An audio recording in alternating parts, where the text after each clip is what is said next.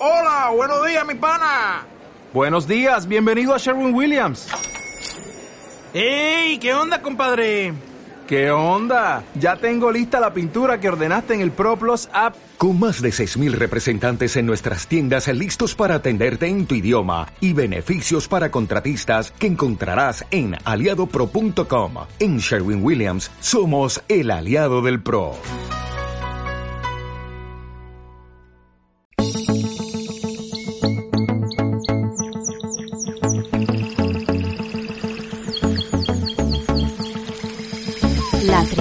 Verde. ¿Qué tal? Abrimos tiempo de debate, análisis, información en una nueva trinchera que nos traslada hoy hasta el Parque Nacional de Doñana, un ecosistema que está en peligro debido al uso agrario de las aguas eh, que alimentan las lagunas. Pero antes conoceremos los anillos verdes, corredores llenos de vida que rodean ciudades como Vitoria, Gasteiz o Córdoba. Pero también descubriremos eh, un proyecto para recuperar y restaurar la cañada lagunera. Tendremos tiempo para la reflexión en el atril de Atán con Eustaquio Villalba y seguiremos añadiendo piezas al puzzle de la biodiversidad, como siempre. Reciban un saludo de Guillén Castellano en nombre de todo el equipo de La Trinchera, un programa realizado por la Asociación Tinerfeña de Amigos de la Naturaleza. Bienvenidos, bienvenidas. Asociación Tinerfeña de Amigos de la Naturaleza. 50 años con el medio ambiente.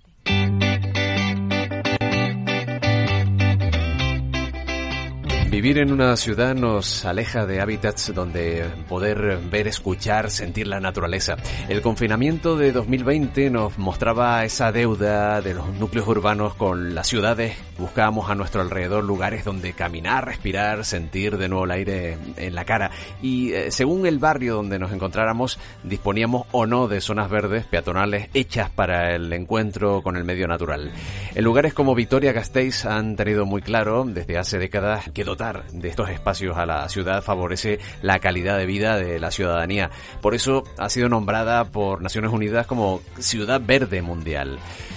Otras ciudades como Córdoba también están eh, cogiendo recortes, incrementando notablemente sus zonas verdes, proyectando, eh, como también lo ha hecho Victoria, anillos verdes periurbanos. Aquí en Tenerife, La Laguna ha desarrollado un anteproyecto para la primera fase de la recuperación restauración ecológica de la cañada lagunera, donde desarrollar actividades en la naturaleza, recuperar senderos, educación ambiental, actividad física, eh, incluso completando también la actividad turística y cultural del municipio. Vamos a hablar de este asunto, vamos a desarrollarlo en la primera parte de nuestro programa y lo vamos a hacer con Fernando de Juana. Él es jefe de biodiversidad del Anillo Verde de Vitoria Gasteiz. Fernando, ¿qué tal? Bienvenido, ¿cómo estás? Hola, muy bien. Por otro lado tenemos también a Francisco Javier Fernández, técnico de medio ambiente de Sedella Naturaleza y coordinadora de ARBA en Andalucía, Arco Verde de Córdoba, repoblar para atajar sequías. Eh, Francisco, bienvenido también. Hola, buenas tardes. Gracias. Y aquí en el estudio está con nosotros Miguel Pérez. Él es eh, pues uno de los propulsores de la cañada lagunera, el eje de los caminos reales. Bienvenido. Buenas tardes. Por otro lado también Carlos eh, Galván, nuestro compañero de la Trinchera Verde. ¿Cómo estás, Carlos? Hola, muy bien. Y Eustaquio Villalba, que es también eh, miembro de ATAN, portavoz de honor de nuestra asociación. Bienvenido, Eustaquio. Bueno, eh, me imagino que desde los años 90 en Victoria Gasteiz tuvieron muy claro que la calidad de vida de los ciudadanos también dependía muchísimo de esos entornos verdes que se propiciaran, ¿no? Para poder disfrutar del aire libre, hacer ejercicios, vincular y recuperar incluso esa cultura natural propia de esta ciudad al norte de, de España. ¿Cuál fue ese germen y cómo ha cambiado la ciudad en estos últimos 30, 40 años? Bueno, pues eh, esto eh, es un poco aquello de hacer de la necesidad virtud, ¿no? eh, esto en, en- a finales de los años 80, principios de los 90, eh, teníamos un verdadero problema en el entorno de Vitoria, porque había una serie de, terrenos de propiedad pública que estaban vacantes y en los que, bueno, eh, pues eh, eh, había una serie de usos no, no permitidos, por ejemplo, chabolas, vertederos de residuos incontrolados, em, huertas no autorizadas, en fin, actividades de ocio al aire libre, pero totalmente desordenadas. Y esto pues, dio lugar a que esos espacios que rodeaban la ciudad estuviesen en unas condiciones mm, pues, muy malas. y, bueno, aquello pensamos que había que, darle la vuelta y empezamos a, restaurar algunos de estos terrenos y enseguida mm, eh, visualizamos que bueno que esos espacios eh, mm, rodeaban prácticamente Vitoria y que sería posible eh, con un poco de esfuerzo el, conectarlos entre sí y formar un, anillo verde. Hmm. Yo me imagino que también el hecho de haber sacado los coches del interior de la ciudad con esa moda eh, que se implantó a finales de los 90 de peatonalizar las ciudades y hemos visto la transformación que se ha producido en lugares, por ejemplo en Santa Cruz de Tenerife, donde tenemos una ciudad peatonalizada también, una zona amplia, en La Laguna, San Cristóbal de la Laguna, que es patrimonio de la humanidad, y la verdad es que la calidad de vida de los ciudadanos ha aumentado. Eh. Las calles están vivas. Antes lo que era ocupado por coches y lo que yo decía de la laguna, que no era ciudad para enamorados ni siquiera, porque no se podía ir por una acera de brazos con tu pareja, porque enseguida podía venir una persona de frente y, tenía que desunir ese amor. Vamos, ha cambiado muchísimo y se nota más viva la ciudad, a pesar de que siempre hay mucha resistencia por parte de los comerciantes, porque yo entiendo también que las calles para peatonalizarlas hay que meterse en obras y es mucho tiempo, ¿no? Pero me imagino que ese antecedente también respaldaría muchísimo esa creación de esos corredores verdes, ¿no? Sí, sí son procesos eh, en paralelo, ¿eh? Eh, porque se han trabajado desde distintos ámbitos municipales, pero mm, yo creo que al final todo obedece a, una demanda ciudadana, ¿no? los mm. ciudadanos, aquí hay una concienciación muy alta en, bueno, pues en, la protección de la, de la naturaleza, ¿no? la gente disfruta mucho saliendo al campo, saliendo a pasear, y, disfruta de una ciudad eh, libre de, coches y todo eso es, lo que ha llevado a que la política de los distintos gobiernos municipales haya ido dirigida a esas metas. ¿no? Carlos.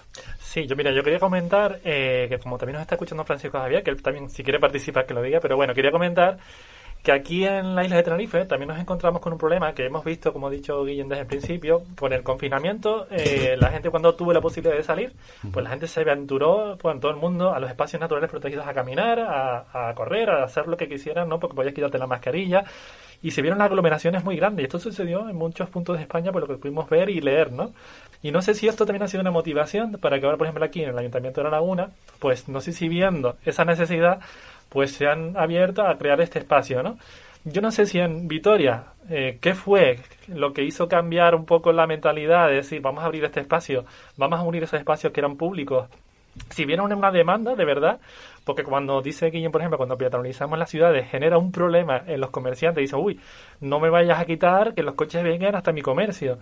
Y en, el caso de las ciudades, muchas veces lo que pasaba hace en los años 90 y 80 es que se crean más bien en esas partes exteriores de la ciudad centros comerciales para el ocio. Entonces, ¿qué fue el cambio para que Vitoria se decidiera más bien a hacer un espacio verde? Bueno, eh, em, eh, aquí eh, enseguida que empezamos a restaurar estos terrenos de los alrededores de Vitoria, nos dimos cuenta de que no servía de nada restaurarlos si no había un uso por parte de la gente. Porque enseguida eh, si no había presencia de, ciudadanos, volvían a, darse los mismos eh, abusos que, se habían dado anteriormente, ¿no? entonces, lo que hicimos fue mm, arreglar la red de caminos, porque eh, eso era inmediato. Arreglábamos un camino y se llenaba de gente. Aquí ya lo he dicho antes, a la gente le gusta mucho pasear. Y, entonces, bueno, pues la respuesta de la ciudadanía fue espectacular. Eh, los, espacios que restaurábamos y en los que arreglábamos los caminos se llenaban de gente. Y esa gente era la garantía de que esos espacios se mantuviesen en buen estado. Y en Córdoba, ¿cuál fue el proceso? Eh, porque tenemos también una ciudad patrimonio de la humanidad, sin embargo, quizá su deuda pendiente era ese cinturón verde que eh, se está creando. Mm, sí, eh, bueno, primero se está, lo que se está creando es el gran corredor verde que llaman, y dentro de ese gran corredor, gran corredor está el cinturón verde, que este cinturón tiene unos 20 kilómetros y, está en dos fases. La primera ya está terminada y la segunda se, se comienza ahora en octubre. Esto era una demanda que viene ya en algunas zonas porque este gran corredor tiene varias partes, ¿no? Varios parques, son casi 110 hectáreas las que se van a habilitar Van que es bastante y van conectando unas partes con otras y eran cosas pendientes que había porque por ejemplo había una zona que se llama como se llama el patriarca que son 61 hectáreas, eso en los años 80, pues lo que pasaba con, con la construcción, ¿no? Y entonces era una zona de bosque, era de un particular, y se fragmentó en caminos anchos porque se hicieron las cuadrículas para, para construir. Entonces el movimiento ecologista de la época lo, lo, lo consiguió detener. Y 40 años después, pues ahora se ha, declarado ya parque periurbano y, y las obras están terminando. y, y, la verdad que una maravilla. La respuesta de la gente ha sido positiva eh, y sobre todo de cara a la pandemia, porque la pandemia mide mucho una ciudad lo que necesita, porque por ejemplo Madrid se quedó pequeña, cuando la gente solo podía ir al campo, ¿no? a salir al aire libre y tal, que trabajó mucho allí, pues se quedaba pequeña, mucha saturación de gente en los pueblos y en, y en, la, en la ruta de senderismo. Sin embargo, Córdoba es una ciudad que por suerte tiene bastante espacio para, para salir al campo y, y lo que necesitaba la gente era eso, unos sitios habilitados como, como han hecho también en, como ha dicho nuestro compañero, y porque si no se volvían a repetir las problemáticas que había. La problemática en este caso de Córdoba era que la gente iba de barbacoa, eh, dejaban residuos, vehículos a motor ¿no? que iban degradando y erosionando, un, no había regulado un control de uso ganadero y había un sobrepastoreo, en fin, una serie de cosas. Y entonces al declararse esta zona protegida, pues eh, se van a habilitar los usos que demanda la población y se conserva la verdad mucho mejor. Fíjense, a través del movimiento ciudadano o los grupos ecologistas que hace a lo mejor 30 años sembraron, paralizaron o se quejaron ante una situación pues especuladora, ¿no? Tenemos e-, ese beneficio para la ciudadanía, ¿no, Eustaquio? Aquí tenemos también ejemplos, mm, por ejemplo, en la zona costera, en el Valle Seco, al final, si no llega a ser por la lucha ciudadana y por la lucha de los movimientos ecologistas, no tendríamos esa zona de baño de la que se va a presumir dentro de muy poquito, ¿no? Por parte de cierto alcalde. Pues sí, la verdad que gracias a esa lucha que ha llevado a cabo los movimientos ecologistas, hemos podido conservar, por ejemplo, en Santa Cruz, la zona de Valle Seco. una, eh, en aquellos momentos, cuando nosotros proponíamos conservar aquellos bueyes carboneros y conservar la playa para Santa Cruz, la gente nos decía, los empresarios sobre todo, que estábamos en contra del progreso, que aquello iba a generar mucho dinero si se dedicaba a otras cosas soportamos aquella enorme presión y gracias a eso hoy Santa Cruz tiene un proyecto que eh, permite conservar para la ciudadanía una playa que de otro de otro modo hubiese desaparecido como tantas otras del litoral de Santa Cruz. Bueno, yo quería preguntarle a Francisco, eh, sé que también ahora que con la crisis climática, bueno, toda esa zona de Andalucía, en, en este caso Córdoba, está muy preocupado por el tema de la sequía. Entonces, no sé si también ha sido una de las motivaciones a plantar árboles, ¿no? Que se puede resumir un poco a lo que están haciendo desde la, desde la empresa donde trabajo o la coordinadora donde pertenece para ocupar más espacio con árboles, ¿no? Sí, bueno, en, Córdoba siempre, cada vez que hacemos reforestaciones desde la ONG que coordino o desde la empresa, eh, hace un riego, un mantenimiento en verano. Hace, se hacen varios riegos por, por, por, la situación de donde estamos geográficamente, ¿no? Tanto, siempre se pronuncia mucho Écija, que está en verdad está al lado de Córdoba, aunque sea Sevilla, y hasta Montoro, ¿no? Y Córdoba está en medio y hace mucha calor. Entonces siempre, pero ahora más, y más de últimamente que cada vez tenemos una temperatura más alta. Entonces, mm, nada más terminar una plantación, como se haga tardía, tardía en Córdoba es, febrero. ¿no? Eh, ya son las últimas plantaciones que se hacen, se, se debe de hacer un primer riego y luego ya lo de mantenimiento en verano, porque si no, el índice de supervivencia es mucho, es mucho más, más bajo. Entonces yo quería preguntarle, por ejemplo, a Fernando, ¿no? Eh, ellos llevan 29 años con el anillo verde. ¿Han visto una evolución en la educación del habitante de Vitoria de cara al medio ambiente? O sea, ¿ha servido de algo que ese anillo verde esté tan pegado a la ciudad para que la gente se eduque de una manera para después actuar de otra manera cuando va a un espacio natural protegido? ¿Cree que ha valido la pena el esfuerzo? Eh, sí, yo creo que sí, sí, estoy convencido. La ciudadanía hemos comprobado que se comporta de otra manera en el anillo verde que en las zonas verdes urbanas. Eh, hay mucho más respeto. Eh, hemos conseguido que cale el mensaje de que el anillo verde mm, es un espacio natural, ¿no? Que, cuando uno va al anillo verde es como si fuese al campo. Entonces, por ejemplo, pues hemos acostumbrado a la gente eh, a, que pues, prescinda de las papeleras. En, el anillo verde solamente hay contenedores, unos pequeños contenedores en las entradas del anillo verde. Y luego ya cuando estás en dentro no tienes papeleras. Eh, estas, eh, mm, por ejemplo, también el mobiliario es, mucho más reducido. Eh, tenemos que poner bancos, claro está, porque nos lo demandan, sobre todo las personas mayores, pero es mucho más reducido que en, los parques urbanos. Entonces, todo esto hace que el, ciudadano pues sea consciente de que no está en, un parque de la ciudad en el que si tira un papel va a venir alguien detrás y lo va a recoger, ¿no? Y, el, respeto que hay es, la verdad es que es sorprendente. ¿Esto, ¿Esto se ha visto en Córdoba también, eh, Francisco? Eh, pues eso quería comentar. Eh, nos llevan ahí ciertas ventajas en Vitoria porque aquí, aunque todo el tema de educación va avanzando y ya se va notando, eh, por ejemplo, cuando hacen, bueno, la barbacoa aquí se dicen perol, ¿no? cuando hacen los peroles, recogen la basura pero te la dejan allí. cuando ahí no llega todavía un servicio de limpieza. Y ya por lo menos no la tiran, pero se te dejan las bolsas ahí y se, que hay algo que falla que tiene que cambiar. Entonces, falta calar un poquito en la, en la población, pero imagino que ahora al terminar eh, el anillo y, ya se esté todo habilitado para un uso público, la gente acabe poco a poco concienciándose un poco más.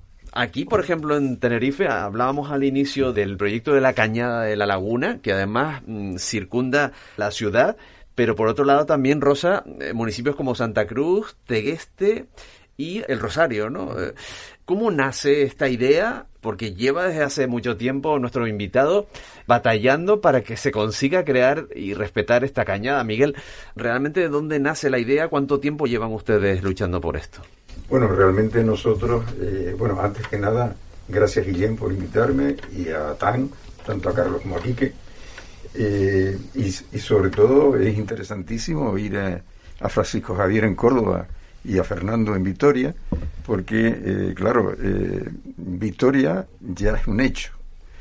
Eh, Córdoba está prácticamente, es una realidad que se está haciendo. Nosotros ni siquiera anteproyectos. Antes dijeron anteproyectos, pero ni siquiera Ni siquiera. No, lo único que hay son propuestas nuestras que van teniendo cabida. se van muy poco a poco. Desde el 2014, cuando empezamos fuerte, pero se va asumiendo poco a poco. Por ejemplo, el Cabildo eh, ha asumido como suyo nuestra propuesta de caminos estructurantes. Caminos estructurantes, eh, nosotros le robamos a las carreteras el, término estructurante para decir que era necesario tener una red en la isla eh, que fueran caminos principales que dependieran del cabildo y a partir de ahí se hacían todos los senderos locales. Y una cosa fundamental que se estaba hablando antes era lo peatonal.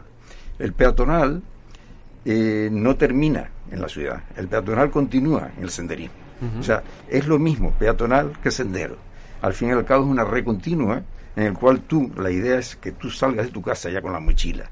Es una utopía, pero maravillosa utopía.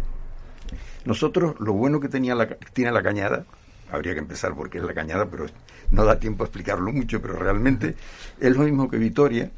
Eh, digamos que nosotros, eh, de forma alrededor de la laguna, hay eh, unas cordilleras naturales, que son montañas o lomas, que van más o menos unidas y eh, permiten el paso por encima de ellas, porque son lomas anchas. Y eh, eso en su día pues fue una cañada en 1505 que se, se creó la grandeza de la laguna y está en una situación estratégica. ¿Por qué? Porque está entre 500 y 1000 metros de altura, entre la selva, que lo llamamos selva, de la zona de las Mercedes, del Parque Rural de Anaga, y los montes de la zona de La Esperanza. Pero también está por un lado hacia el sur, hacia Geneto, hacia la zona seca, y por el otro eh, está hacia la parte norte de la isla, que es húmedo, y es la degollada, eh, el, sitio más fácil para pasar del norte al sur de la isla. Bueno, pues eh, esa, esa yendo a lo que es senderismo, a lo que es movilidad a pie, que es como lo llamamos nosotros, eh, realmente partía desde que lo que es esta cañada de unos 30 kilómetros sería la base del senderismo de Tenerife, sería el nodo principal del senderismo, con un punto que es la milla cero. La milla cero es, donde se inicia eh, el asentamiento de la ciudad, con las calles reales, que los caminos son continuación de esas calles reales. Y eh, esta, este circuito de la cañada sería la base de, por ejemplo, ahora mismo el GR 131, que se va por todas las islas, realmente no tenía salida desde la Esperanza Santa Cruz y por uno de los laterales de la cañada se uniría con Santa Cruz también. Lo mismo que otro que es el GR 132 de los pueblos, algo tan maravilloso como vivir en una isla y no tenemos una vereda, un camino que dé la vuelta a la isla lo más cerca del mar, que llamamos la vereda La Marina, y eh, otra vereda Guanche, que es una vereda que une la laguna con el puerto de la Cruz. Luego le hemos añadido últimamente una cosa que es Atalarife, que es dar la vuelta a la isla eh, lo más cerca del mar y lo más cerca de la montaña, que es uniendo las atalayas. Es decir, eso lo llamamos atalarife. Y luego hay otra cosa que no me da tiempo de explicar, que eso ya es maravilloso, que son los peñoles. Muy bien. Lo explicaremos ahora, antes de que, por cierto, no se urbanice toda esa zona, porque estoy escuchando a Miguel, digo, llegaremos a tiempo antes de que se urbanicen ciertas zonas tal y como va el progreso urbanístico, ¿no? Y, que no se contempla dentro de los planes generales. bueno, es un milagro que se, que se haya mantenido la mayor parte libre. Sí. Eh, pero bueno, por temas paisajísticos se mantienen más o menos las laderas alrededor de la laguna y esperamos que ahora ya poco a poco eh, se vea que eh, esta idea de concienciación, como se ha visto, por ejemplo, en Vitoria, eh, funciona aquí también. Sí, eh, bueno, yo quería hacer como una última pregunta a los invitados que están en Vitoria, en Córdoba. Sabíamos que tenían poquito tiempo, pero bueno, quería preguntarle a ambos, responde el que quiera primero, que estamos hablando ahora mismo del progreso, ¿no? Aquí en Tenerife, bueno, se habla mucho del progreso, ¿no? Como una solución económica para la isla, ¿no? Y en este caso, en Vitoria, como llevan 21 años con esto, no sé si se ha visto como progreso esto, la creación de un anillo verde, que es todo lo contrario a crear carreteras, urbanizaciones, es todo lo contrario. Entonces queríamos saber si con este anillo verde también se ha generado empleo, por ejemplo, eh, se, ha, se ha ganado en salud también para los habitantes de Vitoria. Si todo esto se ha visto reflejado, por ejemplo, en el caso de Vitoria, tras 29 años, y luego si Cordo también nos puede comentar. Ya nos decía un poco antes que todavía no hay mucha educación, pero bueno, a ver si a estas alturas ya se ha conseguido algo. Sí, lo que os puedo contar es que bueno, el, anillo verde no, no, no ha sido desde luego un gran motor económico, ¿no? porque sobre todo mm, ese es un producto para uso interno, ¿no? Eh, eh, es decir, eh, la mayoría de, los visitantes que tenemos son de, la propia Vitoria. Pero poco a poco sí es cierto que se va promocionando como un recurso turístico. Eh, porque Vitoria no tiene grandes recursos turísticos, ¿no? Tiene un casco medieval que sí es interesante y, bueno, tiene gente a verlo, pero no tiene mucho más. Y entonces se ha apostado por el turismo verde y ahí el, anillo verde juega un, papel importante, ¿no? Eh, entonces, bueno, pues mm, eh, yo creo que la ciudad sí que ha entendido que, es fundamental para, sobre todo para la salud de los, de los ciudadanos de Vitoria, pero también como un posible atractivo para que venga gente de fuera. ¿Córdoba? Aquí, hombre, lo que ha sido la elaboración de este proyecto eh, no es como, pasa como allí un poco, no es que haya generado mucho empleo, pero eh, sí está a vista de que cada vez más viene un turismo eh, como le explico, Córdoba está apostando no solo que vengan los turistas por un día de pasada, sino de que Córdoba es mucho más, ¿no? Y ser una ciudad de paso para ver la mezquita y tal, sino que hay mucho más y que está apostando cada vez más por ese turismo verde, cada vez más gente que sale al campo a hacer deporte y que invita más a la gente a que pase por aquí y ver eh, el atractivo de su sierra y, para disfrutar de, ese tipo de turismo. Sí es verdad que hay mucho mucha asociación de senderismo, gente que va por su cuenta, fotografía de naturaleza y distintas actividades. Lo único que simplemente que hay que ir habilitándolo y afinando para que no haya temas como lo de que van con las motos, ¿no? Por ahí que, es peligroso, ¿no? Y tal, o con la bicicleta algunas veces, el ciclismo a veces de montaña también es un poco agresivo, ¿no? Y, y se está un poco derivando todo que tenga cada cosa en su sitio, sin que sin que afecte al lugar que, que cada vez más quieren usar para distintas opciones. Sí, de ahí quería tomar una última conclusión, ¿no? Porque eh, aquí en Tenerife, como Miguel habrá visto, ese pequeño tramo que se ha abierto un poco arriba en la mesa mota, que es el primer mm. tramo que se ha abierto, hemos mm. visto como que tiene un uso cada vez mayor. La gente parece que demanda un espacio como ese, pero lo que sí que nos encontramos es que no sabemos todavía si a estas alturas, que estamos en el ante-ante proyecto, si de verdad vamos a quitarle presión a los espacios naturales protegidos, ¿no? Porque es lo que hemos visto en el confinamiento, ¿no? Como esos espacios naturales protegidos se vieron súper cargados de gente que, claro, a lo mejor no están educados para tratar de, de forma correcta esos espacios naturales protegidos y cada uno quería hacer su afición. Yo me gusta la bicicleta, pues quiero estar con la bicicleta. A mí me gusta la moto, yo también. Quiero hacer comida, pues yo también. Y quizás estos parques periurbanos podían ser la solución a esa presión que ejercemos sobre esos espacios y que quizás también en Córdoba y en Vitoria se ha visto de esta manera, ¿no? Que a lo mejor le hemos quitado esa carga a esos espacios, ya que como Fernando trabaja en biodiversidad, que es tan delicada la biodiversidad como por ejemplo tenemos nosotros aquí, en Vitoria no sé si se habrá visto también así, que se le ha quitado esa carga a los espacios a lo mejor que no admiten tanta presión. Sí, eh, bueno, de hecho es que era uno de los objetivos del Anillo Verde, así se planteó en, los documentos que, dejamos de las ideas iniciales, era eh, generar una alternativa para los eh, para los ciudadanos para que no tuviesen que ir a los espacios naturales que tienen mucho valor y que no conviene sobrecargarlos de público y que además eh, pudiesen eh, acceder a esa, a esa naturaleza sin necesidad de coger el coche, ¿no? que pudiesen ir andando o en bicicleta o con, eh, o con transporte público. Y, yo creo que, bueno, que, nosotros tenemos del orden de 1.800.000 visitas, me parece, en el último año, y, y, eso es, lógicamente, es gente que si no tuviese esta posibilidad, buscaría en el entorno natural eh, estas salidas, ¿no? Está claro que el conocimiento, el disfrute de la naturaleza hace también incrementar el respeto, ¿no? Y la necesidad de, de tener unos espacios adecuados y ampliarlo en la medida de lo posible. Le agradecemos muchísimo a Fernando de Juana desde Victoria Gasteiz y también a Francisco Javier Fernández desde Córdoba por reportarnos, por ambientarnos, ¿no? En lo que están viviendo y, con esa ilusión, ¿no? De que dispongamos de cada vez más zonas verdes en los entornos urbanos. Muchísimas gracias.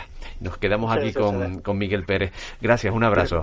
Gracias a vosotros. Eh, me gustaría, eh, tanto a Fernando como a Francisco Javier, mm. eh, invitarlos a venir a la cañada para que nos presten un poco de los conocimientos que han tenido ahí y yo los llevo personalmente y disfrutarán de muchas cosas. Por supuesto, se agradece. Muchas gracias. Por lo antes posible. Gracias. muchísimas gracias por acompañarnos. Un saludo. Miguel, visto lo visto, que ni siquiera hay anteproyecto, aquí estamos en pañales, pero con la ilusión de eh, hacer este tipo de conexiones y de... Eh, me imagino que estará enfocada además, porque claro, en estos dos puntos ha habido repoblación forestal. ¿Ustedes lo tienen también planteado con especies autóctonas? ¿Qué perspectiva tiene la eh, restauración ambiental? Bueno, realmente sí, se ha hecho algo ahí en, Mesa Mota y en el entorno, pero eh, realmente lo que habría que hacer es algo integral. Es decir, no empezar con un trocito, sino decir, bueno, vamos a ver qué diablos queremos, ¿no? O qué, qué, queremos, quítalo del diablo. Y que realmente eh, sea corredores en el sentido de que Anaga, como Quique sabe y Carlos también, y tú, está tan aislada que eso es, inconcebible, ¿no?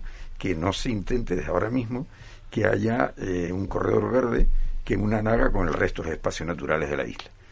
Eh, porque esto no serviría solo para Naga, sino que veíamos la laguna, que estaría rodeada de verde, pero ahí no termina la cosa, porque no estamos hablando solo de una zona forestal, estamos hablando de que esos espacios pueden tener matojos de todo tipo, cultivos, eh, y hay algo fundamental en la laguna, que no solo no, olvidamos, sino que miramos siempre por otro lado.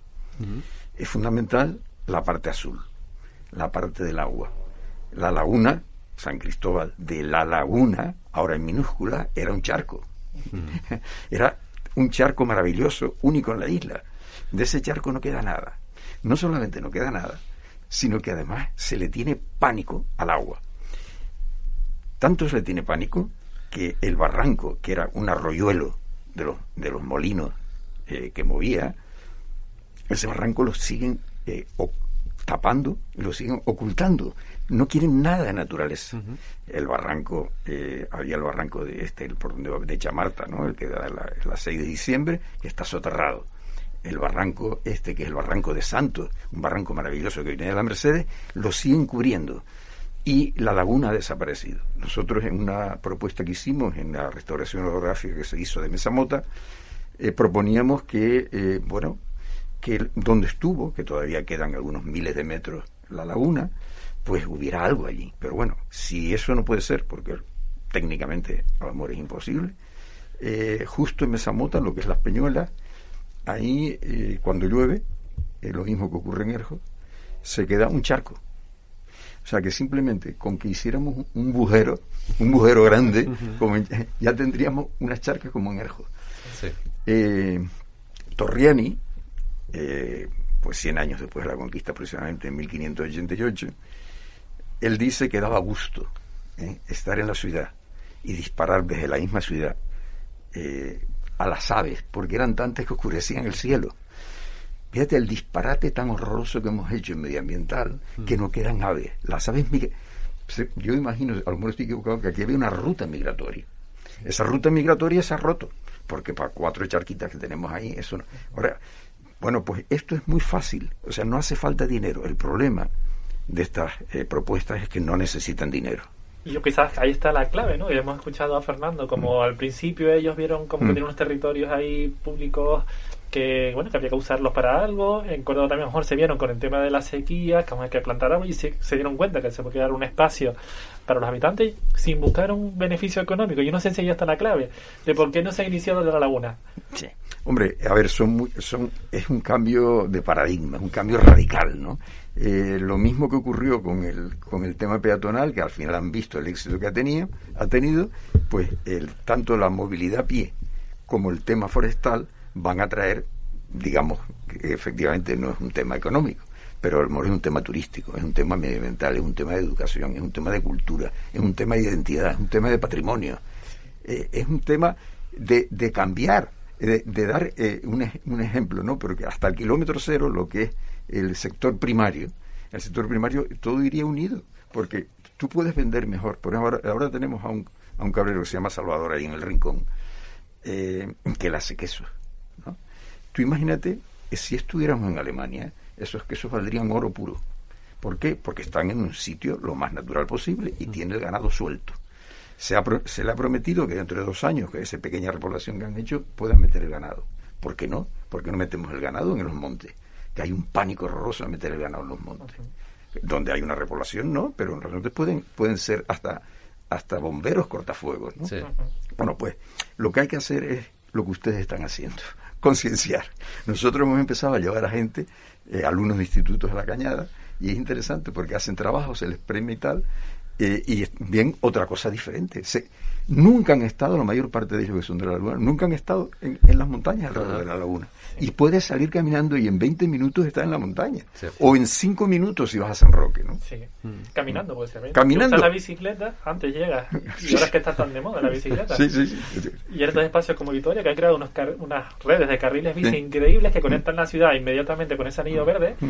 Mm y en la laguna, por ejemplo, en el caso de la laguna, porque estamos hablando solo de la laguna, que tenemos esa, esa oportunidad, pero como hablamos en un programa hace unos meses con Milo Bakins, que hablaba de los corredores ecológicos, ¿no? De cómo poder incluso conectar como decías, esos espacios como Anaga con la ciudad y con otros espacios de otras ciudades, ¿no? Como el caso, por ejemplo, de Tegueste, con el, el Parque El Zamorano, con espacios donde también van los ciudadanos de Tegueste. Bueno, pues que esos espacios podrían estar conectados. Claro. Pero los tenemos cortados, ¿no? No sé por qué no los conectamos.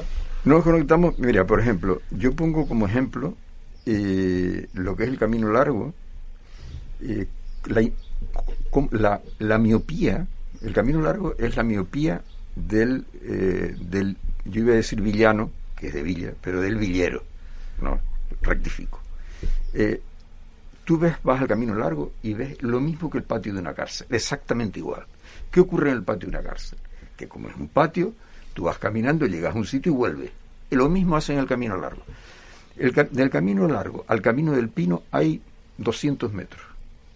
Simplemente con que esos 200 metros se habiliten, habría miles de personas que saldrían de ahí y por el camino del pino y el camino viejo de las Mercedes, en cuatro kilómetros, en una horita de camino, por un sitio que hay poco tráfico y que podría arreglarse con poco, me refiero, el entorno bueno, estás en las Mercedes, donde está el, el único camino homologado de Anaga que arranca de las Mercedes.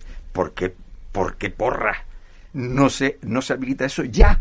O sea, que no estamos diciendo, no, ya, es que es urgente. de que un ciudadano lagunero puede ir a Chinamada a través de, la Cruz del Carmen y demás. No, ¿qué hacemos? Seguimos promoviendo que la gente vaya en coche a la Cruz del Carmen, a un sitio sagrado. ¿Cómo? O sea, realmente eh, hay que, hay, esto hay que lanzarlo. es decir, señores, hay que hacer un cambio ya. Sí, sí, porque yo, yo que he podido tener la oportunidad de, ver el de Vitoria, a mí me da pena ver, como en el confinamiento veía, que como no se podía estar en los gimnasios y en muchos de estos espacios mm. cerrados, me veía gente en ese pequeño tramo que está hecho de la cañada lagunera, donde había gente haciendo el crossfit este que está de moda, o haciendo tai chi, y dice, qué pena que eso no se haya continuado, que la gente vaya caminando, como dice, por el camino largo, mm. hacia un espacio donde hacer esas, esas actividades, ¿no? Y entonces en Vitoria lo vemos, ¿no? Como se va a bailar, se va a hacer gimnasia, se va a hacer pesca, se va a ir avistamiento de aves, se hacen un montón de cosas que aquí nos estamos perdiendo. Y yo no sé cómo Miguel, como también lo que lo está vendiendo, no se ha iniciado ya hace tiempo esto. Pero has visto que habla de un millón ochocientas mil personas que van al año. Es tremendo. Pero choca con el, el planeamiento urbano, Miguel. Es decir, Estamos hablando de zonas que ya son propiedad privada y que eh, dentro del planeamiento están contempladas como, pues yo qué sé, mm, viviendas unifamiliares, mm. carreteras, etcétera, etcétera. Y después, por otro lado, quería también mm. eh, preguntarte, plantearte, hay ciertas zonas como, por ejemplo, en San Roque, la pista de San Roque, que está totalmente asfaltada, incluso eh, los alrededores, pues hay algunas casas que no son bonitas, para entendernos. Incluso hay un sitio donde hay lápidas, ¿no? Una fábrica de mármol. Ahora mismo, ahora mismo ya no están. Ya no están. Ya no se ve ya no se ve. ¿Hay algún plan también para mm, que esos caminos o esas, ah, esas zonas asfaltadas se reconviertan de alguna manera en algo más atractivo? Pero primero me gustaría saber lo, lo, que planteaba de los planes urbanísticos. Si, si chocan muchos de esos planes que ustedes tienen de restauración de la cañada o de esa prolongación del camino largo para interconectar otras zonas con la propiedad privada y con el planeamiento municipal. No, realmente, vamos a ver, hay una, hay una pequeña parte eh, privada eh, que nosotros hemos abierto, a pesar de ser privada. Eh, me refiero a que hemos abierto un machete. Tú. no sé si esto se puede decir en la radio, pero lo hemos abierto. Cañaverales. cañaverales no, peor que eso, zarzas y zarzas, por ejemplo. Pero bueno, esto tiene, me refiero que no es una zona que no tiene. Mira, lo bueno de la cañada es que cuando esto se, lo se formó geológicamente o divino, no sé cómo, cuando se formó, cuando ha venido luego la erosión y lo ha hecho, eh, si tú lo hubieras, yo lo hubiera pensado, lo hubiese hecho como está. Es decir, de forma artificial yo lo haría como está. ¿Cómo es? Las lomas, tú vas a Naga y en muchos sitios que las crestas, las divisorias de agua son casi imposibles de caminar. Aquí no, aquí todas son redondeaditas y todas están unidas, aunque te parece que y termina, no, ves enseguida la continuación. Y luego a los lados si hay rupturas de pendiente. De tal manera que por eso el ganado, el ganado dañino lo llevaban por ahí porque así no se iba para la dehesa. Tenía, era más fácil, se ayudaba mejor al ganado en esas partes altas. Bueno, pues el, también, yo no estoy hablando ahora del senderista como ganado, pero me refiero a que es muy cómodo. Es muy cómodo ir por, ese, por las partes, por los... Es que es maravilloso ir por lo más alto, va siempre buscando las partes más altas para rodear la laguna. eh, el, hecho de ir alto significa que vas, tienes eh, vistas de 360 grados. De que estás siempre mirando, eh, tienes, eh, ves a los dos lados, ves los valles exteriores y ves el interior. Y luego lo bueno que tiene es la variedad. O sea, nosotros nos damos cuenta que si tú te vas a, tanto a Córdoba como a Vitoria, no hay variedad. Aquí hay variedad. Aquí hay variedad continua, no solo el clima, es que tú cambias. Por ejemplo, yo te llevo a un sitio en Mesamota, en que cuando llegue el alicio va a haber 4 o 5 grados de diferencia en 2 metros. 2 metros. Y cambia radicalmente. Bueno, pues digamos que tienes tú, fíjate, una zona de laurisilva, pero tienes una zona prácticamente seca, como por ejemplo Geneto, por donde vamos a pasar. ¿no? y unas cataratas naturales de nubes, ¿no? Bueno, la zona de la mesa mota. Sí, sí, la brisa que llaman los palmeros, ¿no? La brisa maravillosa que cae por allí. Simplemente decir que me recordaba mis años de, niño, porque fue cuando recorrí de, de 10 a los 14 años, que caminé muchas veces todas esas lomas de la laguna, todo desde el púlpito a San Roque, lo, lo recorrí todas, y la verdad que es un espectáculo maravilloso. Lo recuerdo perfectamente, he ido posteriormente más después, pero eh, para mi niñez fue una cosa que nunca me he olvidado. Bueno, y para no olvidar la Vega Lagunera, que por eso también, por ahora, disponemos de una zona que podemos seguir presumiendo de algo de Vega Lagunera porque muchos nos plantamos allí en su momento para, para evitar eh, que se construyera la vía de ronda. Finalmente se construyó, pero por lo menos se logró una protección determinada. Si no, tendríamos todo mm, como urbanización, como el Parque La Vega, ¿no? Que era un parque y al final es una urbanización también.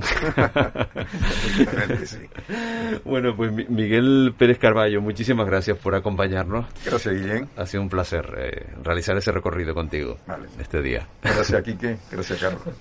bueno, yo solo comentar una cosita para terminar, que eh, no sé si es una asociación o una agrupación, tiene una web que se llama... Sí, es Asociación de Amigos de la Cañada. Es una web que normalmente la movemos muy poco porque no tenemos medio, lo mismo que ustedes, pero nuestro todavía es peor. Pero bueno, ahí vamos metiendo cositas. Amigos de la cañada.org. Correcto. Exacto. Pues muchísimas gracias. Un abrazo. Vale.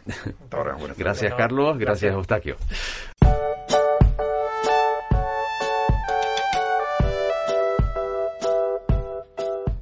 El gavilán. Aquí Nisus es una ave rapaz que habita en pinares y bosques de laurisilva aunque se ha adaptado también a los bosquetes de pinos repoblados y cipreses. Para alimentarse, también visita zonas de cultivo. Nidifican árboles a considerable altura. Se alimenta de otras aves a las que caza desplazándose acrobáticamente entre los árboles a gran velocidad. El diseño rayado del plumaje de su pecho le sirve para camuflarse en el bosque. Presenta diferencia entre sexos, siendo la hembra bastante mayor que el macho y de color pardo en el dorso.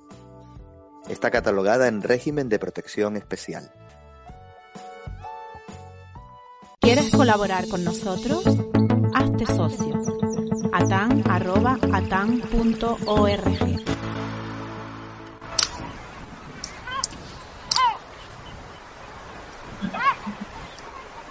La falta de lluvias ha hecho de este invierno uno de los más secos desde el año 1961. Concretamente enero y febrero forman parte de una de las anomalías, de esas anomalías meteorológicas. Esto hace que nuestras reservas hídricas no estén en su mejor momento.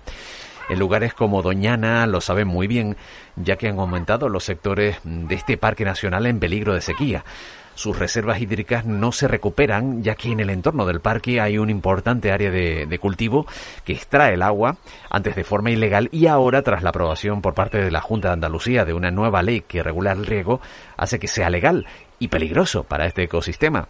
Esto unido a la salinización de las eh, lagunas debido a su proximidad al mar. Rafael Sáez es licenciado en Ciencias Ambientales y técnico de proyectos de aguas para el programa de agua WWF España. Ocho años de experiencia como profesional en el sector, posee amplios eh, conocimientos en consultoría técnica en temas relacionados con la gestión del agua y el desarrollo de políticas medioambientales y especializado en planificación hidrológica y gestión integral de cuencas, análisis de riesgos ambientales relacionados con fenómenos extremos y también la economía medioambiental, el análisis, el coste, el beneficio y él nos va a hablar de este tema, de este asunto tan preocupante.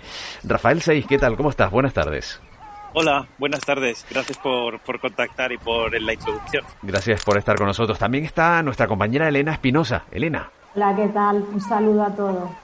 Eh, Rafael, em, parece que son más amplios esos periodos de sequía y eso sobre todo se está notando en Doñana, aunque ha habido periodos como por ejemplo las tablas de Daimiel en Castilla-La Mancha, donde se ha habido recuperación en ciertos años gracias a la, a la dotación de lluvias ¿no? Eh, a estas lagunas. Sí, la verdad es que cada vez estamos siendo más conscientes eh, de las consecuencias del cambio climático y de lo que los científicos nos llevan advirtiendo durante varios años, ¿no? Que vamos a ver más irregularidad en estos periodos de lluvia y humedad, ¿no? En estos ciclos y también vamos a ver, desafortunadamente en nuestras latitudes, pues una intensificación de estos fenómenos extremos ligados a la sequía. Lo que pasa es que tenemos que hacer una distinción muy importante entre lo que es una sequía meteorológica, es decir, cuando las lluvias disminuyen por debajo de lo que los patrones normales meteorológicos indican, ¿no? y de los registros que tenemos históricamente, y de lo que son situaciones de escasez ligadas a un desequilibrio entre lo que necesitamos para beber y para producir alimentos y lo que nos pueden aportar nuestros sistemas de regulación.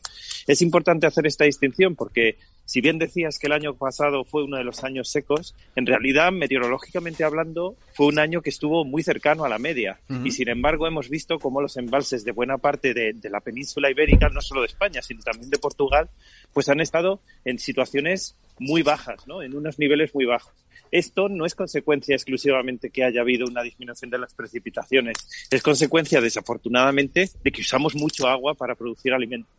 Claro, y estamos intentando también favorecer la autosuficiencia eh, alimentaria, eh, sin embargo, eh, no respetamos tampoco esos humedales, esas zonas cercanas que están dotando de agua de riego a, sobre todo los cultivos de, de fresas en esas zonas aledañas, ¿no? ¿Qué tipo de cultivos hay? Arroz también, ¿no? Sí, bueno, eh, en realidad es el mismo problema, ¿no? En Doñana, eh, particularmente, tenemos una agricultura muy intensiva alrededor de todo lo que es el área del espacio natural protegido y del Parque Nacional. Digamos que el Parque Nacional es una zona que se consiguió preservar en su momento de estos esfuerzos por desecar la zona de marismas para ser eh, dedicada al cultivo de, en este caso, de eh, frutos rojos. Y lo que estamos viendo es que esa zona no ha parado de crecer. Con esta intensificación, lo que se ha hecho es aumentar el consumo de agua por parte de los, de los usos agrícolas del acuífero, que es realmente el elemento esencial que alimenta una buena parte de los cursos de agua y de las propias lagunas en la zona norte de Doñana.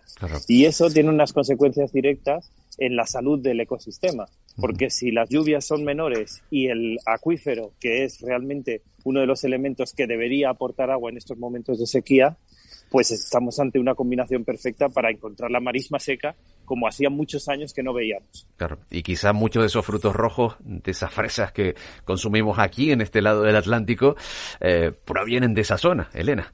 Sí, efectivamente, ayer me dediqué a hacer un estudio de mercado por los supermercados que están en Santa Cruz Centro, por la zona del Corte Inglés. Fui concretamente a Mercadona y Perdino, Lidl, Carrefour y el Corte Inglés.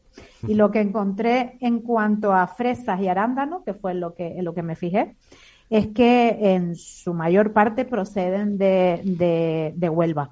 Eh, por ejemplo, en el caso de Mercadona y del Corte Inglés eran las mismas, de la zona de Mazagón en Huelva. En Hiperdino procedían de Lepe. En el Lidl encontré de palos de la frontera de una cooperativa, Santa María de la Rábida, lo digo por si a lo mejor a Rafael le suena algo. Y también en Carrefour era lo mismo y en el corte inglés también tenían de esta marca. Solamente encontré fresas de Tenerife en Lidl que estaban junto con las de palos de la frontera y estaban casi casi al doble de precio procedían de, Tenerife. Es complicado también distinguir entre las eh, dónde están envasadas y dónde se producen, que no es lo mismo. Por ejemplo, en el caso de, arándanos, la mayoría estaban envasados eh, también en, Huelva.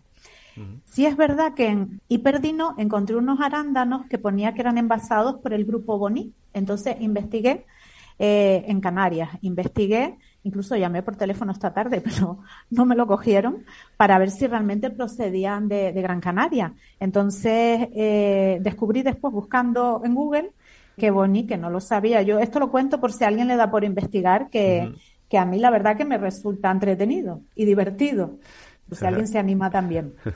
Bueno, descubrí que Hiperdino había cerrado una empresa, eh, perdón, un acuerdo en el 2017 con esta comercializadora, que es una de las mayores productoras hortofrutícolas, perdón, hortifrutícolas de Canarias, para, eh, para vender arándanos producidos en, Canarias. Entonces, eso sí que lo encontré.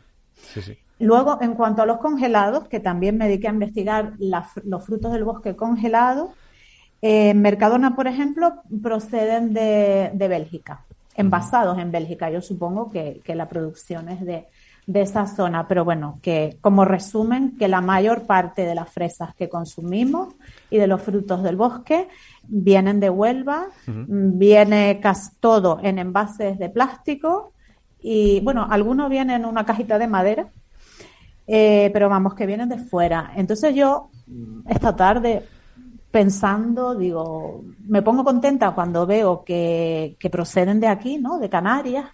Eh, que también hay que decir que hay una industria emergente, por ejemplo, en Valsequillo, que los productores locales eh, se quejan porque les cuesta mucho competir en precio con, con lo que viene de fuera.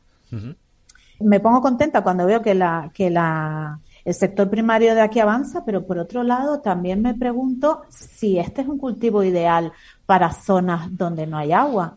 Hablo de Huelva y hablo de Canarias. En Canarias, por ejemplo, también con el caso del plátano, es el, ya sabemos que el plátano no es el cultivo ideal.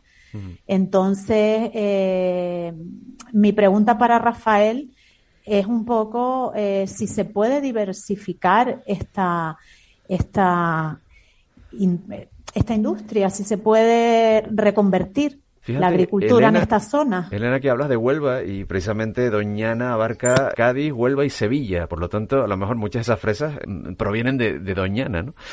Interesante. Sí, y además es muy interesante ese estudio porque una de las cosas que habrás visto, Elena, es que es muy difícil saber exactamente de qué, cuál es la procedencia de esas fresas más allá de eh, la comercializadora donde tenga la, la, la, base de donde se envasan.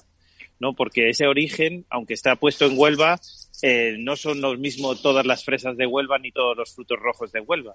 Y de hecho, uno de los problemas que hay es que toda la parte de la corona forestal norte de Doñana tenía un plan de acción aprobado en el que pretendían abordar los problemas de uso ilegal del suelo y del agua para regar estos, estas, estas fresas, que están provocando precisamente ese fenómeno que estabas hablando de una sobreproducción que está haciendo que, bueno, pues eh, haya mucha fresa en el mercado y eso está afectando también a los precios ¿no? que perciben los productores. Pero de una manera de competencia desleal, porque evidentemente si un productor está utilizando el suelo o el agua de manera ilegal, está compitiendo en condiciones de favor frente a otro que sí que lo está haciendo ajustándose a las normas, pagando sus tarifas y pagando sus cánones y permisos relacionados con esta actividad.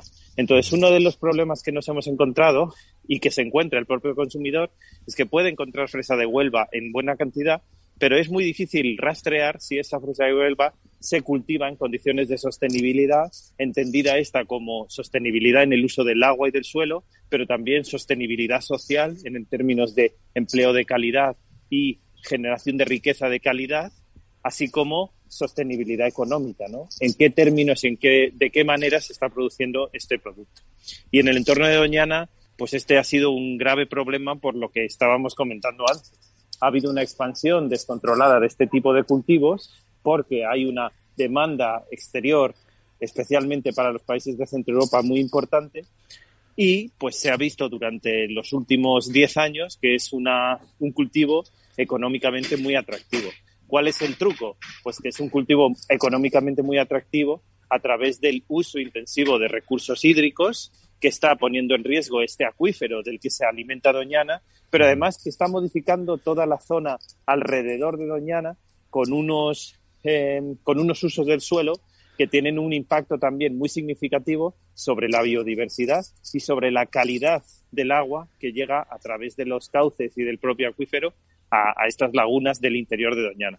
Con lo cual estamos ante un caso claro en el que estamos ya en un colapso ambiental alrededor y que tenemos que abordar este problema para eh, sustituir estas prácticas. Claro. De hecho, este mismo, el, el, en junio del año pasado, la Comisión Europea ha condenado a España, advirtiéndola que las prácticas eh, alrededor de Doñana son claramente insostenibles en relación con el agua, que no hemos sido capaces como autoridades, no como Estado, de poner las medidas necesarias para detener este deterioro y como tal tenemos que hacer más si no queremos enfrentarnos a una multa multimillonaria por el incumplimiento de dos directivas de protección de la naturaleza esenciales, que son la Directiva Marco del Agua y la Directiva de Hábitat.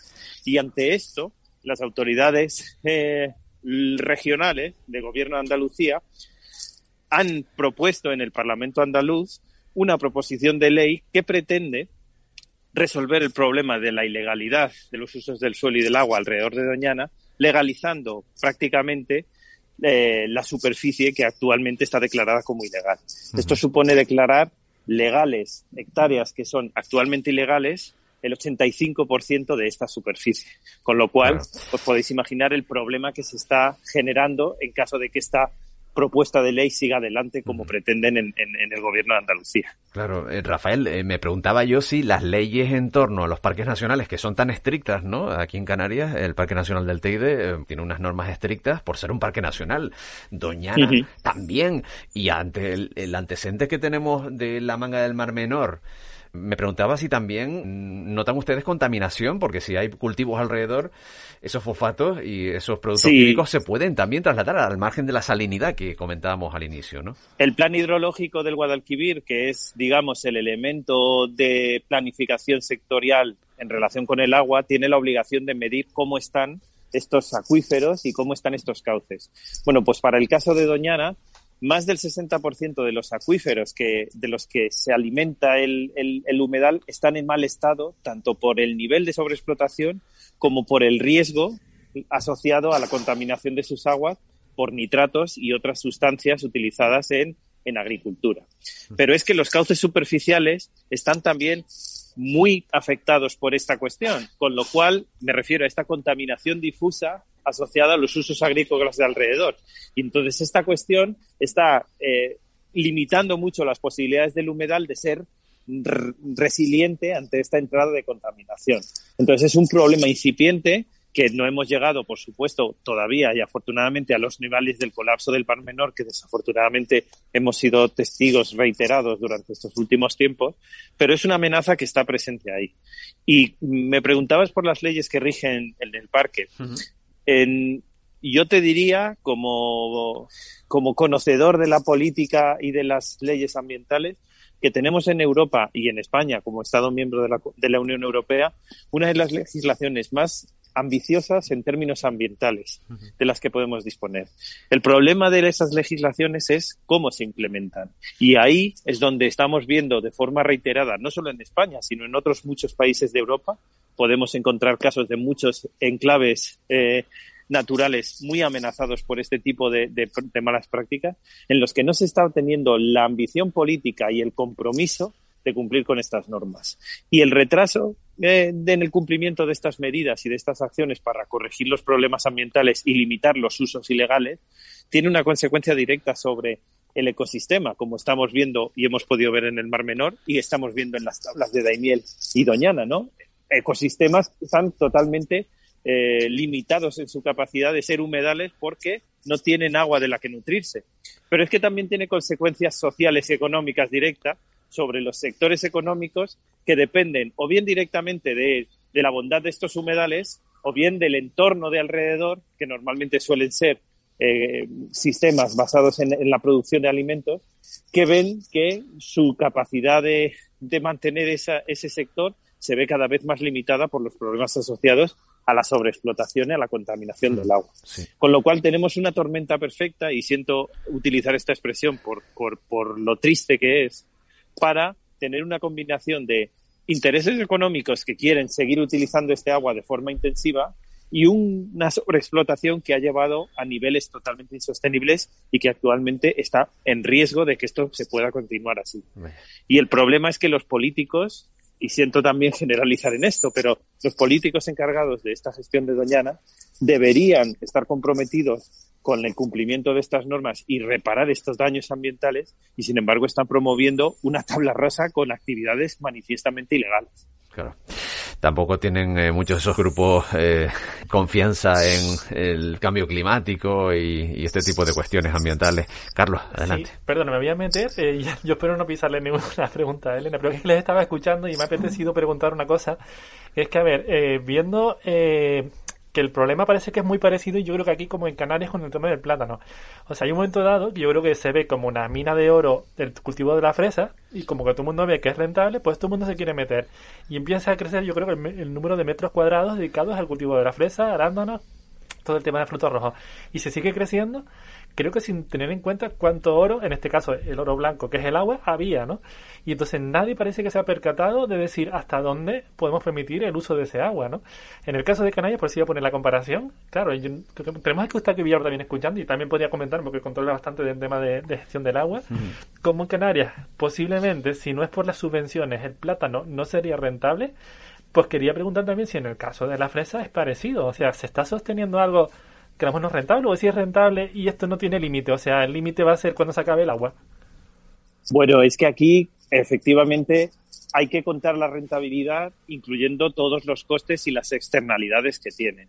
Si tú le preguntas a un productor de fresa en Huelva si es rentable, te dirán, bueno, yo pago mucho por la luz que me cuesta sacar el agua del pozo, yo pago por el terreno, pago por el invernadero en el que pongo y sin embargo te saco un rendimiento porque si no, no conseguiría esa, no seguiría con esa actividad, por decirlo de alguna forma.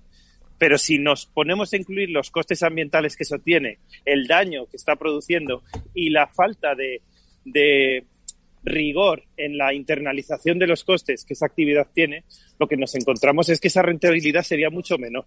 Y de hecho, no estoy hablando solo del cultivo de fresas. En otros cultivos alrededor de Doñana, que también existen cítricos, por ejemplo, lo que estamos viendo es que en función del precio de mercado hay años en los que tristemente merece la pena dejar la fruta en el árbol, porque el precio al que se paga es demasiado bajo y eso es consecuencia directa de una mala política de mercado y una mala política de oferta. Si inundamos el mercado con una sobreproducción de, del producto que sea, pues puede, puede llegar el caso en que no merezca la pena ni recogerlo.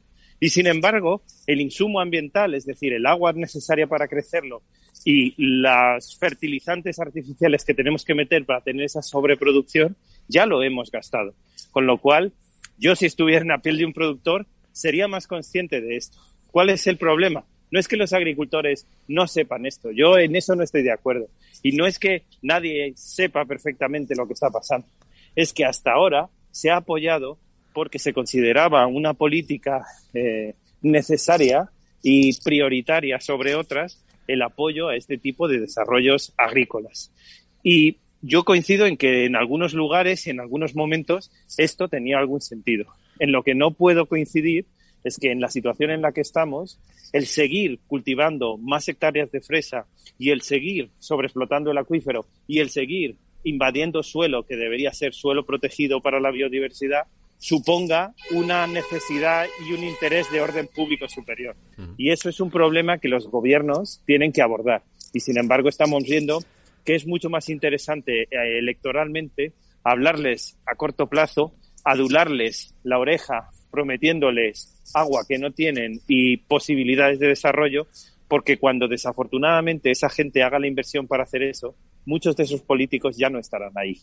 Entonces, hay que tener mucho cuidado cuando se toman estas decisiones y nosotros desde nuestra organización abogamos a que estas políticas sectoriales, primero, se hagan de forma coordinada, es decir, no tiene sentido diseñar una política de, de, desarrollo agrícola sin tener en cuenta las restricciones que tiene la política de aguas. Y segundo, pedimos responsabilidad a los tomadores de decisión en el sentido de no prometer cosas que ante el cambio climático y ante el colapso y crisis ambiental que ya estamos percibiendo tienen sentido. Y ahí entra la parte que hablábamos antes, ¿no? Hay cierto negacionismo o cerrar los ojos ante las evidencias que la ciencia desafortunadamente nos pone delante de la mesa con total rigor y con total crudeza. Porque el hecho que vayamos a tener menos agua en, nuestra, en nuestro país y en nuestras latitudes es un hecho que ya estamos percibiendo y no se puede contrastar científicamente, digamos. Sí. Elena. Sí, volviendo al tema de las explotaciones ilegales que la Junta de Andalucía eh, quiere legalizar, eh, incluso en contra de las que son legales y ven que eh, el agua pues va a ser motivo de disputa y se van a quedar con menos agua de la que les corresponde en este momento. por algún lado leí que son 300 explotaciones ilegales ahora mismo eh, que por lo visto es un 52% de la superficie agrícola regable. Pero me llama la atención que, decía que, ya ha tenido, o sea, que, en algún momento fueron eh, legales, incluso recibieron subvenciones. Mm, solo que en el momento en el que se regularizó este tema, pues a lo mejor estaban en barbecho o no estaban funcionando en ese momento puntual. Pero bueno, entiendo yo que, el daño y la extracción de agua del acuífero se ha realizado a lo largo de este tiempo. Entonces, ¿sí? Sí, eh, te iba a decir que es que con este tema se está haciendo mucho y no quiero utilizar la palabra demagogia, pero se está utilizando las cifras y el desconocimiento de las cifras por parte de los diferentes eh, interesados de una manera muy, muy confusa. Porque realmente en la proposición de ley no se ha puesto encima de la mesa de cuántas hectáreas se está hablando. Ninguna eh, de los promotores de esta ley ha puesto encima de mesa el argumento de decir estamos hablando de mil hectáreas, estamos hablando de 500 hectáreas, no se ponen de acuerdo. Nosotros hemos realizado un estudio con técnicas de teledetección, con imágenes por satélite, de las hectáreas que se han estado regando desde la aprobación del plan eh, de acción para la corona forestal de Doñana, que es el elemento que se quiere modificar para amnistiar esta superficie ilegal, y que se aprobó en 2014, ya incluyendo algunas de estas hectáreas que en su momento no tenían permiso y se les dio, digamos, como una parte de, de una posibilidad de salida, ¿no? O sea, ya en su momento se hizo una renuncia, pero lo que se pretende hacer ahora es que las que quedaron fuera con el acuerdo de todos los grupos políticos, de todos los sectores, incluso de los propios regantes de la zona, es decir, aquellos que no eran eh, legales no debían seguir consumiendo los recursos para los legales, se llegó a ese acuerdo, pues lo que se está pretendiendo hacer ahora es amnistiar, legalizar el 85% de la superficie que en el 2014 se declaró como ilegal. Y eso, según nuestras estimaciones, supone una horquilla entre 1.400 y 1.800 hectáreas, dependiendo si entran en juego eh, una serie de superficies que actualmente están declaradas como de terreno forestal. Pero sin entrar en el detalle técnico de cómo hemos llevado nosotros esta investigación, lo que sí sabemos es que estas hectáreas se han estado regando durante estos años, muchas de ellas sin permiso de agua y por lo tanto con un uso ilegal. Y sabemos que se han estado regando porque el satélite no miente. El satélite sabe perfectamente cuándo se está poniendo mm, terreno en cultivo y cuándo se está consumiendo agua. Y el problema es que la amenaza que, que se cierne sobre Doñana ahora es sentar el precedente de que se puede legalizar a alguien simplemente por el hecho de que haya estado regando de forma ilegal durante muchos años, o durante tres años, o durante los años que sea, y además que esos permisos que se pidan para regar ahora haya que repartir unos recursos que ya están muy limitados y que además están en un acuífero sobreexplotado, haya que repartir entre mucha más gente. Con lo cual estamos hablando de un colapso ambiental, como el que describía, pero también de una guerra por el agua entre los agricultores de allí. Y de hecho se están generando las primeras conflictos por decir, ¿por qué yo me voy a quedar si yo soy legal sin mi agua cuando va a entrar alguien que ha hecho lo que le ha dado la gana y ahora quiere pues recoger los beneficios caídos del cielo? Y eso, desde nuestro punto de vista, es, una aproximación totalmente ilegítima y hay que impedirlo y de ahí nuestra acción en contra de esta proposición de ley. Perdona, Elena, que te he cortado, pero... No, nada, es que, bueno, podríamos estar hablando horas del tema porque la verdad que, que, tiene tela, ¿no? Qué barbaridad. Yo, ante la dificultad que hay por parte del consumidor para distinguir si las fresas que consume son legales o ilegales, yo creo que, aun siendo legales, en cualquier caso están perjudicando seriamente al acuífero y a, y a Doñana. Eh, mm, veo que a lo largo de la historia Doñana ha sufrido todo tipo de amenazas urbanísticas, del gas, eh, o sea, de pretender eh, pasar gas, en fin. esto ha afectado al ecosistema, evidentemente. ¿Es irreversible el daño, incluido ahora el tema del agua? Bueno. ¿Hay solución? Es, es una pregunta muy pertinente y muy difícil de responder, porque eh, como bien dices, Doñana, eh, de su forma original, ¿no? De ser un delta que prácticamente llegaba hasta Sevilla, que en toda la zona de las marismas era una zona en la que entraba en contacto el agua que remontaba eh, por el Guadalquivir por la entrada de la marea y el agua que venía de la cuenca, ¿no? de los diferentes ríos que entraban y formaba una, un ecosistema de transición, una marisma de transición en la que se mezclaban el agua salada el agua salobre y el agua dulce. Entonces, de la extensión original, que como te digo, alcanzaba prácticamente Sevilla, a lo que tenemos ahora, eh, estamos hablando de que tenemos una superficie cercana al 30% de lo que realmente debería ser Doñana.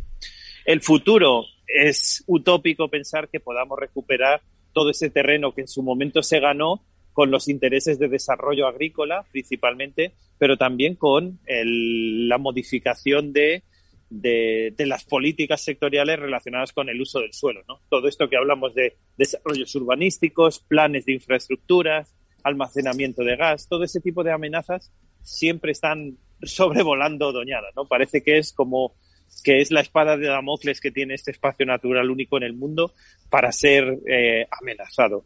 Pero la realidad es que sí que podemos revertir algunos de los problemas que actualmente tiene Doñana. Sí que podemos hacer nuevas eh, medidas eficaces y comprometidas con la recuperación del acuífero.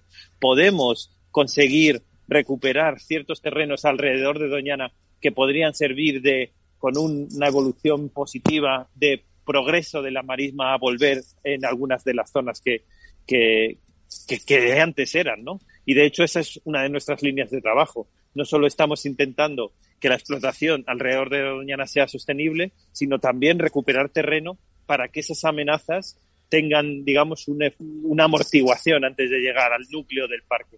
Pero la realidad es que no podemos volver a la doñana que teníamos en los años 20. Eso es prácticamente imposible y quizás sea contraproducente porque hay gente que depende, ¿no? Hay muchas familias que dependen de este desarrollo que se ha sentado y que se ha establecido en el territorio.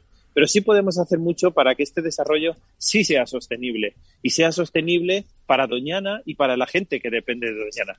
Porque los primeros damnificados del daño y de la destrucción de este, de este ecosistema y de estos servicios de los que se benefician son los propios agricultores y son la gente que vive en el territorio. Nosotros somos una parte más, pero no somos, eh, digamos que no, no es que nos estén atacando a nosotros. Nosotros percibimos que esa es una amenaza que está seriamente afectando a la población local y, al desarrollo futuro de las generaciones que estén por venir en esa zona. Con lo cual ahora tenemos la oportunidad y somos optimistas en que podemos tomar mejores decisiones y que podemos avanzar hacia una doñana sostenible en el futuro. Ahora, eso dependerá de lo de la voluntad y de la capacidad que tengamos para tomar decisiones y acciones valientes frente a las amenazas que están amenazando, y valga la redundancia, este espacio único en el mundo. Rafael Sey, muchísimas gracias por toda esta información y este recorrido también por la problemática que tenemos en este punto, que poco a poco va mermando la salud ambiental de este espacio tan importante para nuestro país, también importante para ah. Andalucía. A mí me gusta decir que nos imaginemos si ahora está tan amenazado y es un lugar maravilloso, qué futuro más esperanzador y más increíble tenemos por delante si conseguimos revertir estas amenazas. Así que dejo esta nota de optimismo porque si no, no podría trabajar donde trabajo y esforzarme todos los días porque, porque podamos recuperar esta, este, este, este lugar tan increíble. De nuevo. Rafael Seis, muchísimas gracias. Un abrazo. Muchísimas gracias a vosotros. Un abrazo.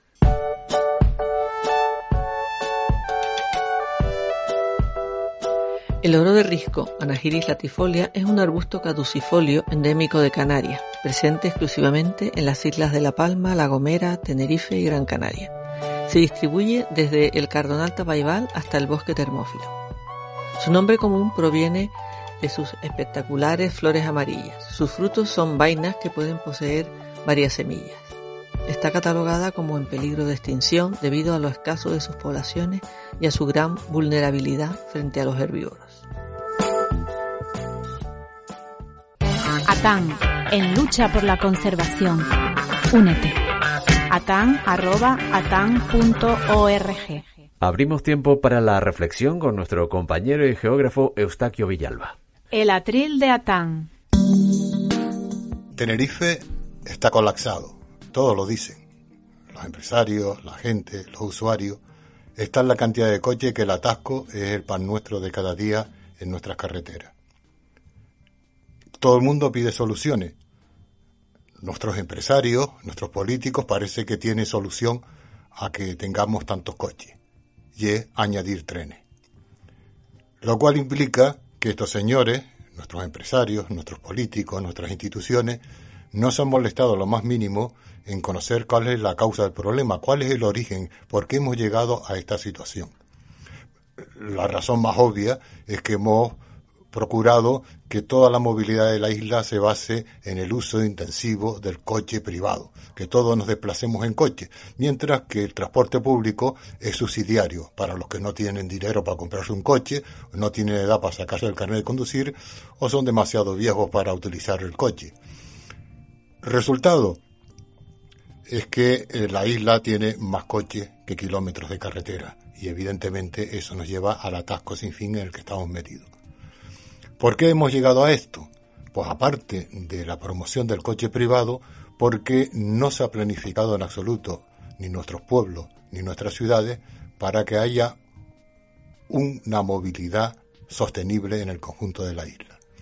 Los ayuntamientos han ido por un lado, los cabildos por otro, el gobierno por otro. Es decir, nadie ha pensado en una política de transporte racional. ¿Por qué? Porque así han permitido la urbanización de todas nuestras medianías, donde la gente ha construido donde querían, el cuarto vaquero de tres plantas y piscina se convirtió en hecho casi normal, que al cual es imposible darle servicio, darle servicios de guagua, darle servicio público a toda esta gente tan dispersa es prácticamente imposible. El resultado de todo ello es que cada vez nuestras vías se han visto cada vez más colapsadas. Pero la solución que quieren imponer es la más absurda de todas, y es volver a ocupar todavía mucho más territorio en nuestra isla poniendo trenes. ¿Qué eh, ocurre en nuestra isla? Que el área metropolitana está atascada. Llegar desde el norte a Santa Cruz eh, todas las mañanas es un auténtico suplicio para los conductores. ¿Y dónde está el otro lugar del atasco? En la zona sur. Allí en la zona donde ha crecido de manera desmesurada las urbanizaciones turísticas y la gente que trabaja en esas urbanizaciones tiene que desplazarse porque no viven en ellas, tiene que desplazarse en coche. Consecuencia de ello, hay atascos en esa zona, atascos en la zona metropolitana. Y la solución que proponen, un tren uniendo las dos zonas, que no soluciona evidentemente ningún atasco, solo solucionan los bolsillos de los constructores.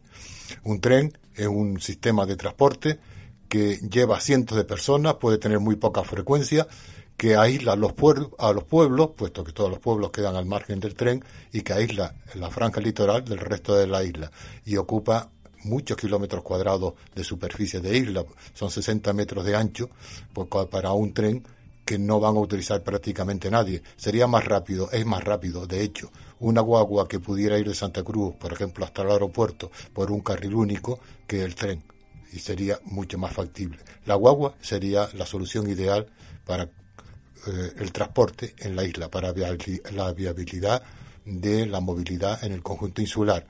Eso solo es posible penalizando el transporte privado y favoreciendo el transporte público en guagua. Bueno, esto ha sido todo por hoy. Les esperamos en la próxima edición de La Trinchera Verde. Muchísimas gracias, como siempre, por seguirnos. ¿Quieres colaborar con nosotros? Hazte socio.